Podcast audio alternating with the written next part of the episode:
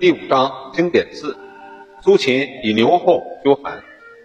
苏秦去游说韩宣王，说：韩国北部有坚固的巩地成皋，西部有宜阳、商马要塞，东有宛、壤、渭水，南有行山，区域纵横九百多里，武装部队有几十万。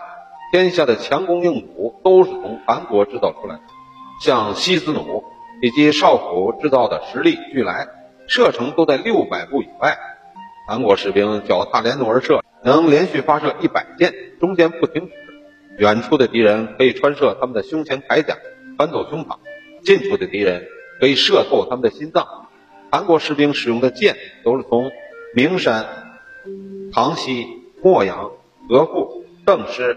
反冯、龙渊、太阿断点的这些锋利的武器，都能在路上截断牛马，水上能劈天鹅大雁，临阵时对敌能斩断坚固的铠甲铁翼。从臂套、盾牌到系在盾牌上的丝带，没有不具备。凭着韩国士兵的勇敢，披着坚固的铠甲，拉着强劲的硬弩，佩戴着锋利的宝剑，即使以一当百，也不在话下。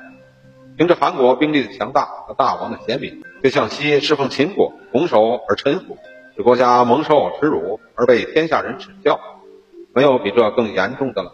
因此，希望大王仔细的考虑。如果大王去侍奉秦国，秦国必定会向您索取宜阳、蒙皋。今年把土地献给他，明年又要索取割地，给他吧，却没有土地可给，不给吧，那么就会丢掉以前割地求好的功效，而遭到后患。况且大王的土地是有限的，而秦国的贪婪和索取是没有止境的。拿有限的土地去换取无止境的索取，这就叫拿钱购买怨恨，纠结灾祸。不用打仗，而土地就被割去了。我听说过一句俗话：“宁做鸡的嘴，不做牛的肛门。”现在如果向西拱手臣服，和做牛的肛门有什么不同呢？凭着大王的贤明。